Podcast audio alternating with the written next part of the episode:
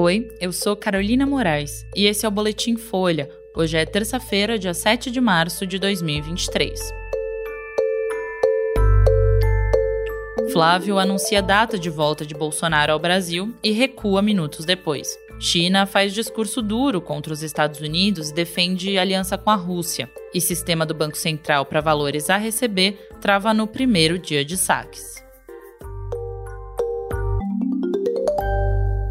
O senador Flávio Bolsonaro disse hoje nas redes sociais que Jair Bolsonaro voltaria ao Brasil no dia 15 deste mês, mas 14 minutos depois recuou. O filho do ex-presidente escreveu primeiro que tinha acabado a espera e que, com a volta de Bolsonaro ao país, faria uma oposição forte e responsável. Depois, Flávio pediu desculpas pela postagem anterior e disse que o retorno de Bolsonaro no dia 15 era provável, mas não confirmado, e que assim que houver uma data definitiva, o ex-presidente é quem vai divulgar. Bolsonaro viajou para os Estados Unidos em 30 de dezembro do ano passado, um dia antes de deixar a presidência. Ele rompeu a tradição democrática e não passou a faixa presidencial para Lula na posse. O ex-presidente é alvo de uma série de investigações na Justiça Eleitoral, que envolvem a alegação de abuso de poder político ou econômico, além do uso indevido dos meios de comunicação. As ações podem torná-lo inelegível. Segundo dados obtidos pela Folha via Lei de Acesso à Informação e Portal da Transparência, a viagem de Bolsonaro aos Estados Unidos já custou pelo menos 950 mil reais aos cofres públicos. O ex-presidente está hospedado na casa do ex-lutador de MMA José Aldo em Orlando, na Flórida. A rotina de Bolsonaro nos Estados Unidos é marcada principalmente por encontros com apoiadores. No último sábado, ele participou em Washington de uma conferência da direita americana que apoia o ex-presidente Donald Trump.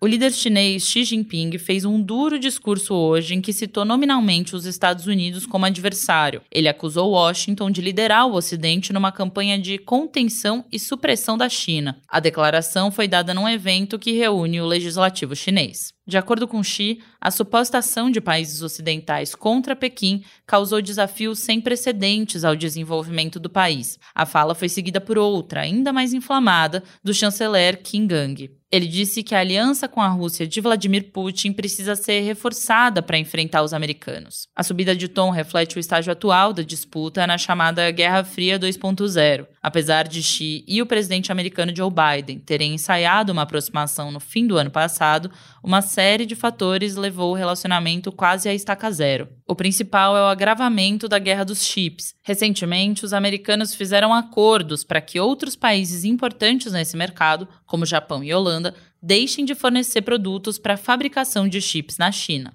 Além disso, no último mês, os Estados Unidos usaram um caça para bater um balão chinês que sobrevoava o território americano. Na visão da Casa Branca, o objeto servia para espionagem. Já a China diz que ele fazia pesquisas meteorológicas. Essa tensão fez com que uma visita do secretário de Estado americano a Pequim fosse cancelada. Também hoje, a Coreia do Norte voltou a ameaçar os Estados Unidos por causa de exercícios de natureza nuclear feitos pelos americanos com a Coreia do Sul. Pyongyang fez 30 disparos de artilharia contra regiões fronteiriças ao sul do território.